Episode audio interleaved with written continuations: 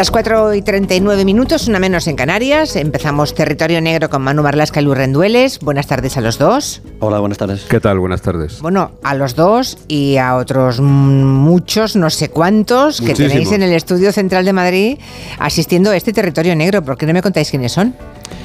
Pues son guardias civiles que están haciendo el curso de comunicación, portavoces, y una de ellas la tengo a dos centímetros, o sea que no me puedo mover mucho. Y además se llama Llanos y me conoce hace 20 años. sí, estamos rodeados ahora mismo. El curso, o sea que no son, eh, ya son guardias civiles en activo. Sí, alguno con algún que otro trienio. ¿eh? Incluso trienio, o sea, no, son, no son niños de 20 años, ¿no? O de 18, no. Niños de 20 años aquí no veo ninguno. no, ninguno. Bueno, bueno, pues a todos muy, muy buenas tardes y gracias por estar aquí de público. Si no les gusta algo de lo que dicen Marlasca y Rendueles, les autorizo a que les den una colleja, ¿eh? sin problema. No, les va a gustar, no te preocupes. les va a gustar, ¿no? bueno, vale, vale. ya me imagino que jugáis en casa. Bueno, eh, vamos a hablar de esa psicosis de los pinchazos que tuvimos hace un año fue un poco la serpiente de verano, ¿no? El argumento para que eh, todos los políticos se metieran ahí, ¿no? En plancha entraron todos, eh, pusieron en marcha planes especiales que se anunciaron a bombo y platillo, ah, luego otros salían a las redes sociales a condenar esos ataques, bueno, era como una extraña y misteriosa epidemia porque de pronto pues decenas de, jóvenes denunciaban que, eran eso, víctimas de pinchazos en las discotecas ah, o en las fiestas patronales o en un concierto. Ah, el fin del pinchazo supuestamente se acordarán, era pues drogar a esas personas para o bien robarles o bien abusar de ellas, ¿no? Bueno, pues Manu y, Luis van a contarnos eh, cómo hizo la policía, qué investigó la policía sobre aquellos pinchazos y las conclusiones, ¿no? Finalmente de esas, de esas pesquisas. Todo empezó a, principios del, verano pasado, el del año 2022, mm. que era el primero sin restricciones sanitarias, ¿no? España entera está eh, de vacaciones, bailando en locales nocturnos y en medios se habla de esto? Se habla de, empieza a hablar de unos pinchazos. En el mes de junio, a finales del mes de junio, hay una usuaria de la red social de Twitter que escribe lo siguiente, textualmente. Chicas, anoche a una amiga y a mí nos pincharon en un club mientras bailábamos en la pista. A mi amiga en la pierna y a mí en el brazo. La joven contaba que después de ese extraño pinchazo perdió el conocimiento y desde ese momento, a partir de ese instante, eso fue el pistoletazo de salida para que decenas de mensajes similares se empezasen a multiplicar en Twitter y en otras redes sociales. Todas las mujeres, porque en aquel momento eran prácticamente mujeres nada más, contaban episodios similares y algunas de ellas incluso llegaron a presentar denuncia en comisaría. La primera denuncia que llega oficialmente a cualquier cuerpo de seguridad del Estado llega en el mes de julio en las fiestas de San Fermín. En esas fiestas, en Pamplona, el mes de julio, ocho personas denunciaron ese tipo de pinchazos, pinchazos muy parecidos. Allí los protocolos en materia de agresiones sexuales están muy bien engrasados porque han tenido bastante experiencia, por desgracia. Las autoridades actuaron rápido y llegó la primera sorpresa en esos ocho casos.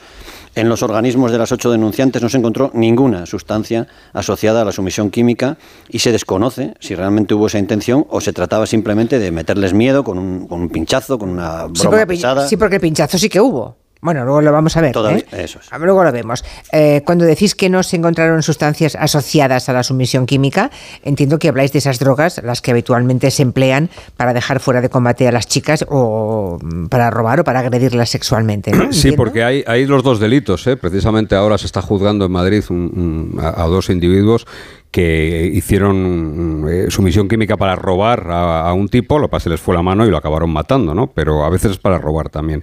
Y en España es cierto que hay numerosa casuística de hombres y mujeres que han sido víctimas de esta sumisión, que en la mayoría, en la inmensa mayoría de los casos, y esto hay que decirlo muy claro, porque la gente ve polvos en todos lados y burundangas y cosas de estas, la mayoría de los casos se lleva a cabo con alcohol o con alcohol mezclado con alguna droga como las benzodiazepinas, el gamma hidroxibutirato, el GHB, que se conoce como éxtasis líquido, o la ketamina. Sin embargo, en esos casos de pinchazos que iban apareciendo por toda la geografía nacional, no había rastro de, ni de estas sustancias ni de ninguna otra sustancia. Y además, esas sustancias que hemos citado, que son las que se utilizan habitualmente para la sumisión química, tienen muy difícil, muy complicada administración, muy complicada aplicación con una jeringuilla. ¿Por qué? lo, que te dice, lo que te dice Manu es porque son sustancias que tienen que administrarse intramuscularmente. Ah, bueno, o sea, tienes que, hacer un pinchazo profundo. Entonces. Con una aguja muy gruesa, eso es, clavarla varios centímetros dentro de la piel y además lleva un tiempo, hay que administrarlas lentamente. Suelen tardar en torno a 20 segundos porque hay que meter bastante cantidad de esa droga, de ese líquido, para que tenga algún efecto en las personas. ¿no? Es decir, no se puede lograr una sumisión química con un pinchazo, digamos, con un picotazo. Vale, eh, a ver si voy entendiendo. Los pinchazos existían, ¿no? Quizá porque entre los energúmenos se puso de moda, no sé. Los pinchazos existían, pero no había ninguna, no había vinculación con ningún caso de sumisión química, es eso. A ver, en muchas ocasiones ni siquiera se llegaron a apreciar esos pinchazos, ni siquiera los sanitarios encontraron esos supuestos pinchazos que estaban denunciando. Y desde luego lo que nunca, jamás, en ninguno de los casos detectados, al menos en el territorio en demarcación, a la que hay aquí Guardia Civil, en demarcación de Policía Nacional, ni en Policía Foral, ni en Mossos de Escuadra, no sé los datos de Guardia Civil, en ninguno de ellos existió sumisión química. Pero tampoco las cámaras de seguridad de los locales donde supuestamente tenían lugar esos episodios grabaron nunca nada. Y tampoco se encontró nunca ningún indicio, ninguna prueba de esos pinchazos. Es decir, ninguna jeringuilla, ninguna aguja y ningún instrumento capaz de inocular droga por esa vía. ¿no? Tampoco envoltorios, tapones, restos de sustancias, nada de nada. Y sin embargo, todo aquel verano pasado la alarma creció y creció. Em, hubo un montón de denuncias y testimonios sobre ataques por toda España. Sí, sí, la bola ya estaba rodando y a pesar de que no había ni, una sola prueba, eso no impide que, por ejemplo, cuatro comunidades autónomas y varias ciudades, varias grandes ciudades de las, de las más importantes de España, pusieran en marcha planes especiales contra los pinchazos. Incluso la ministra de Igualdad, Irene Montero, atribuyó esos pinchazos a casos de sumisión química, lo dijo directamente y lo dijo así.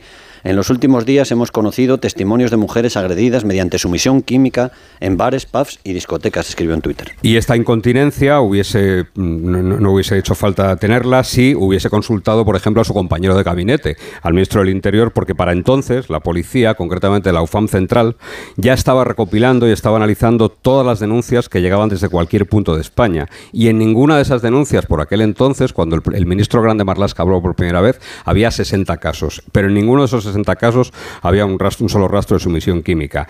Lo que pasa es que, claro, lógicamente cada uno arrimó las con su sardina y el Partido Popular, por ejemplo, pidió la comparecencia al ministro del Interior en el Congreso para hablar del tema. Así que todos, metieron, todos entraron en ese charco, digamos.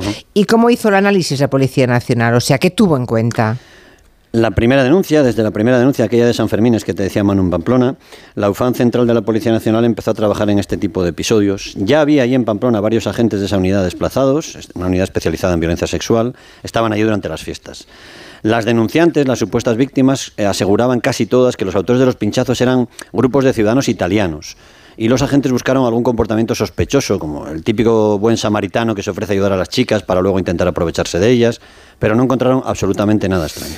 Cuando las responsables de la UFAM, digo las responsables porque tanto la comisaria como la inspectora jefa son mujeres, digo que cuando vieron cómo se multiplicaban los casos, analizaron cada uno de ellos con todo, con el máximo detalle. Pidieron a las plantillas locales que recogían la denuncia, pues toda la información posible en cada una de esas denuncias. La declaración de la denunciante, el informe toxicológico, el testimonio de los testigos posibles, las imágenes de las cámaras de seguridad de los locales, las inspecciones que se habían hecho en los locales, se analizó con lupa todos y cada uno de los casos. Oye, ¿y a qué conclusiones llegó la UFAM entonces? en ese plan tan detallado que me cuentas, eh, análisis de todos y cada uno de los casos de denuncias de pinchazos, conclusiones de la UFAM, ¿cuáles fueron? Pues primero que hubo 300 casos repartidos entre julio y noviembre de 2022 en todo el territorio de España, especialmente en zonas costeras, y se presentaron denuncias en 80 comisarías de policía diferentes. Hubo víctimas de distintos sexos, casi siempre la mayoría eran mujeres jóvenes, incluso algunas eran chicas menos de edad. En ninguno de los 300 casos conocidos hubo sumisión química porque no se detectó que la voluntad de la víctima quedara anulada después de ese supuesto pinchazo y en ninguno de los 300 casos conocidos por la Policía Nacional existió después de un pinchazo o supuesto pinchazo ninguna denuncia por algún delito contra la libertad sexual o contra el patrimonio. O sea que ninguno de esos 300 casos analizados por la policía, eh, ninguno de esos eh, después de los pinchazos hubo ni robos ni agresiones sexuales y tampoco encontraron ninguna sustancia en los análisis hechos a, los y las denunciantes, porque hay algún chico también, sí. Hubo un positivo, hubo un positivo a gamma hidroxibutirato, a ese éxtasis líquido, es una niña de 13 años, denunció que era una fiesta de Prau, una fiesta... En Gijón, vamos a traducirlo, una fiesta asturiana, una especie de romería. Vale, vale. Eh, donde pone Prau le hace Prado, vamos. sí, sí, pues Prado, ¿eh? sí. Bueno, pues esta muchacha denunció que un hombre de unos 40 años, con barba, la pinchó en el hueco popliteo, es decir, en la parte posterior de la rodilla, y, además lo contaba con todo detalle, se guardó la jeringuilla después en un bolsillo de la camisa. Es verdad que el primer análisis de la orina de la cría dio positivo a ese, a ese GHB, pero un contraanálisis desveló que ese primer resultado había sido un falso positivo. Lo más probable, la teoría que tenía la policía en aquel momento, es que la pequeña se pinchó con una ortiga u otra planta y ella lo atribuyó a otra causa envuelta por esa mm, mm, marea gigantesca que había de los pinchazos en aquel momento. Vale, y en todos estos meses no hubo ni un solo detenido relacionado con los pinchazos tampoco, nada. Hubo, hubo dos detenidos. Mm, de ellos se produjo en Palma de Mallorca y fue todo empieza cuando un menor de edad denuncia que haber sufrido un pinchazo dentro de una discoteca, de ahí de Mallorca. Dijo que cuando había recuperado el conocimiento se dio cuenta de que le habían quitado el iPhone 14 que se acababa de comprar. El chaval no debió de parecer muy creíble a los policías que le tomaron la denuncia porque ante ellos mismos contó que se había inventado la historia para cobrar el seguro del móvil, el seguro del dispositivo. Y la otra detención se produjo en Albacete, cuando otro menor fue identificado como un presunto autor de varios pinchazos, esto sí, a mujeres. En, la feria de Albacete. lo que hacía era ir por la feria usando un alambre para hacer esa broma de mal gusto aprovechando la psicosis de, esos días. Madre mía, o sea, se, se, contagió um, como moda en, las discotecas, parece ser, ¿no? Bueno, este oligofrénico de Albacete Un guardia civil veterano a este tipo de personajes los llamaba incompletos. ya, ya, ya, sí, sí, pero bueno, es que es, tremendo. En Asturias diría Luis que le falta una patatina para el kilo. Ya, ya, o un, o un hervor, ¿no? Porque de pronto... Y esta fiebre de los pinchazos, además, no solamente ocurrió en España. no, no, es, curiosísimo esto. Aquí llegó un poquito más tarde como, como tantas otras cosas. ¿no? Las primeras noticias que se tuvieron a este respecto eh, se remontan a principios del mes de octubre del año 2021, es decir, prácticamente 11, 12, 11 meses eh, antes de, la, de, que apareciesen en España. Y aparece, digo, en la ciudad escocesa de Dundee. En un post de Instagram, una usuaria llamada Amy Herbert relataba la experiencia de una víctima que aclaraba que no era ella, sino que era una amiga, que aseguraba haber sido inyectada con algo en un pub llamado eh, Captain's Cabin en el despacho del capitán. No hubo denuncia ni aquellos hechos quedaron nunca esclarecidos, pero es cierto que los periódicos sensacionalistas británicos, los tabloides escoceses en este caso, entraron a saco y muy pronto comenzaron a llenar sus páginas con casos similares en Aberdeen, en Edimburgo y en Glasgow, las grandes ciudades escocesas. A pesar de que no había pruebas, el miedo al needle spiking, como se llamó, como se bautizó allí el fenómeno de los pinchazos, comenzó a extenderse por todas las islas británicas y a mediados de noviembre de 2021 se habían contabilizado 274 supuestos pinchazos en todo el Reino Unido. En enero eran ya 1.300 denuncias de pinchazos. De estas 1.300, cero casos fueron confirmados. Algo similar ocurrió semanas, meses después en Francia, donde fue imposible hallar trazas de droga en más de 800 denuncias de pinchazos. Tampoco en Bélgica o Países Bajos, donde también se registraron casos. Madre mía, es que hablamos de centenares de denuncias, eso quiere decir que, ocurrieron, ocurrieron decenas de, pinchazos y en todas mm. partes, imagino, las chicas y algún chico, porque hay también algún, chico, ¿no? Eh, en todas partes contaban lo mismo que en España. Eh, muchos de los relatos que se escucharon en Escocia en ese año 2021 y en el resto del Reino Unido eran prácticamente iguales a los que al año siguiente se escuchaban en España, ¿no? Mareos súbitos, no recordar lo que pasó durante varios momentos de la noche, aparición de lo que podría ser el moratón causado por una aguja, y antes que aquí ese miedo al needle spiking recorrió también, como decía Luis antes, Países Bajos, Bélgica y Francia, exactamente con los mismos argumentos y de nuevo también sin un solo caso comprobado de sumisión. Mm, ya, pero entonces, a ver, es que me estáis llevando a un camino, entonces, ¿qué hemos de pensar? ¿Que en el verano de 2022 eh, muchas chicas y algún chico se volvieron locos todos y se inventaron esos pinchazos? No, algunos medios de comunicación también ayudamos, ¿eh? algunos periodistas ayudamos y, no tenemos una respuesta a eso, jefa. Eh, tampoco la tiene la policía. La policía sí señala que muchos de los pinchazos denunciados en España correspondían en realidad a punzadas de plantas como hojas de palmeras, ortigas, cactus, rosales, picaduras de insectos también, picaduras de arañas, incluso alambres clavados de manera accidental durante una fiesta patronal. Hubo quien dijo, como la ministra Pilar Job, que esos actos buscaban amedrentar y tratar de sacar a las mujeres del espacio público. Ella dijo son hechos de violencia contra las mujeres porque está provocando que las mujeres salgan de los espacios públicos. Nosotros no lo sabemos. Bueno, hubo quien llegó todavía más lejos, como la catalana Asociación de Asistencia a Mujeres Agredidas Sexualmente, que dijo que pinchar no es una broma y que al final consiste en ejercer el poder. Leo textualmente, es a través de pinchazos como los hombres ejercen el poder. Lo hacen porque pueden hacerlo, señalaron. Aunque el objetivo realmente, como se comprobó, no fuese agredir sexualmente, para ellas sí que lo era el agredir por agredir y el generar miedo. Claro, es que es una especie de epidemia, no se contagiaron unos a otros. Bueno, esa espiral vamos a pinchar en esa espiral, claro, de, imitación y de imitación entre jóvenes, ¿no? Bueno, y la policía, porque a mí lo que piensen, pero a mí me importa lo que, lo que diga la policía, ¿no? Eh, ¿Tendrán alguna hipótesis sobre estos episodios, no? bueno, además de los, de los casos que te hemos dicho comprobados de plantas, de arañas, de picaduras, de bromas pesadas, de, de incompletos, hay una parte que tiene el aspecto de haber sido un episodio enorme de sugestión y de psicosis colectiva. ¿eh? Cuando se comenzó a hablar insistentemente en los medios de comunicación, por eso te decía antes, de estos pinchazos, a las mujeres, algunas mujeres, parecía casi inevitable que se encontraran con algún pinchador. En otros casos los pinchazos se utilizaron, y estos son minoría, pero son unos cuantos, para justificar cualquier comportamiento. ¿eh? Desde llegar tarde a casa hasta que te roben el teléfono móvil, hasta, hasta beber mucho una noche de fiesta, incluso con infidelidades de pareja. Lo que sí que es cierto, lo decía Luis, y, yo creo que esto sí que tenemos que mirarnos hacia adentro nosotros, es que los medios de comunicación tenemos que hacer algo de autocrítica en esa locura, ¿no? Porque junto ¿Algo? Eh, Algo, mucha autocrítica, querido Manu, mucha autocrítica. Nunca se deja hacer autocrítica. Claro, si estamos todo el día en la tele hablando de pinchazos, pues al final hay su, gestión colectiva, claro, a todas horas. los medios de comunicación y las redes sociales, yo creo que fuimos los principales responsables de que esta serpiente de verano, bueno, los medios de comunicación, las redes sociales y los políticos, digo que fuimos los responsables de que esta serpiente de verano se extendiese como la espuma, ¿no? Y para ello, mm, quiero que escuchemos un perfecto ejemplo de esto. Pero salí a llevarle la pulserita a un amigo mío que, iba a entrar y, noté como un pinchacito, pero, pero que no es, una, no es una aguja grande, es un, es un, es como, como de insulina. Y ya noté como un mareo y, y, como, como que me mareaba y me, me, fui. Y ya llegué a mi casa y me puse con fiebre y mal. Si te han hecho una analítica para saber qué te inocularon. estuve siete horas en el hospital ayer, ¿eh? ingresado.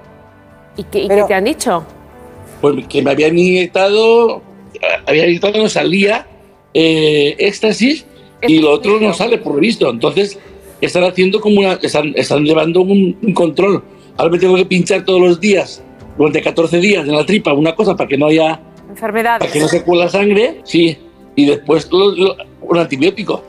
Oye, ¿quién es este tipo que cuenta todo pues este episodio? ¿Quién Manuel, es? Manuel elegido por el principio de autoridad, supongo. Se llama Juan Miguel y es un peluquero que fue pareja de Karina. ¡Hombre! Y vale. en, un programa de televisión le dieron eco para contar esta historia sin pies ni cabeza, porque lo que dice es que estando en un festival musical con 50.000 personas, alguien Aclara le 50.000, no muchas, 50.000. que le encontraron éxtasis y más cosas, que le tenían que pinchar desde ese momento 14 días, como prueba aporta la foto de un brazo, que lo único que tenía el brazo era celulitis, anuncia que va a denunciar, pero nunca lo hizo, y eso sí, tuvo sus minutos de gloria en televisión apuntándose a la ola, surfeando la ola de esos supuestos pinchazos. Así que seguramente con un tratamiento un poco más reflexivo, más sereno, más profesional por parte nuestra de los medios y también un poquito de sosiego y de morderse los dedos antes de ponerse a tuitear por parte de los políticos, seguramente este tema habría sido mucho menor de lo que fue y especialmente habría ahorrado mucho trabajo a la policía y a la Guardia Civil que algo trabajó en este tema porque varias fiestas patronales me consta que tuvieron tuvieron que montar dispositivos especiales que incluían, me dijeron, en, un, no, recuerdo dónde fue, que habían incluido hasta medios aéreos, a un helicóptero buscando al pinchador, que era ya una demencia, una locura. Bueno, pues que ahora nos reímos a tiro pasado, pero claro, si se va generando alarma social y a cada vez que se te pone por delante un político, lo que haces es preguntar qué van a hacer ante esta avalancha de pinchazos. Algo tienen que responder, porque es que esa, esa es la verdad, no van a quedarse diciendo es una broma, porque tampoco sabían si era broma o no. Al final, unos y otros nos alimentamos y fíjate, una psicosis colectiva de, tres pares en este caso, ¿no? Bueno, pero jefa, cuando yo era joven había políticos que cuando les preguntaban chorradas contestaban diciendo que eso era una chorrada. Y que no ya, eran aquellas, claro, aquellas épocas que no había redes sociales, ¿verdad? sí. Claro, aquellos tiempos en que no había nada parecido a lo que hoy es el mundo, ya, ya, pero es que esto, esto ha cambiado mucho. En fin, bueno, que muy interesante saber y no celebramos. Espero que no vuelva otra serpiente de verano porque la segunda vez ya no nos lo vamos a creer, ¿verdad? Bueno, bueno, bueno. gracias Manu, eh, gracias Luis y gracias a todos los eh, miembros de la Guardia Civil que hoy nos han acompañado en el estudio de Onda Cero Madrid. Les han dicho que estén en silencio y no dicen nada, pero no dicen nada, pero podrían aplaudir, ¿eh? aplaudir, podrían aplaudir, hacer algo, hombre, vale. Que no me atrevía yo, digo, a ver si hasta otro día, gracias a los dos. Adiós, adiós. Estamos llegando al boletín de las 5 de la tarde, las 4 en Canarias, pero antes vamos a hablar de legalitas por si no sé, alguien se plantea que no sabe cómo reclamar, por ejemplo, una factura de la luz, ¿no? Ah, para eso está Legalitas. Sí, es muy fácil. Puedes contactar con ellos por teléfono o por internet todas las veces que quieras. No lo dudes, contrata su tarifa plana por solo 25 euros al mes y deja tus asuntos en manos de verdaderos expertos. Hazte ya de Legalitas en el 900 100 661 y ahora por ser oyente de Onda Cero, ahórrate un mes el primer año legalitas y sigue con tu vida. A ti no te han pinchado nunca, ¿no? A mí no, pero me parece alucinante que creemos esta, estas bolas. Estas bolas de la nada. Psicosis colectiva, no de la nada. Sí, no, empieza. De pronto hay mimetismo social, unos, unos y otros se van alimentando. Es, es, tremendo. Es horroroso porque además, bueno, a, las chicas sobre todo les crea un problemón enorme. Enorme. Yo lo recuerdo, sí, sí. Bueno, llegamos al final de esta hora. Enseguida vamos con el boletín, las noticias y luego el repaso de la actualidad de otra manera con otras claves, las del humor y el cachondeo con las personas físicas. Ahora, noticias.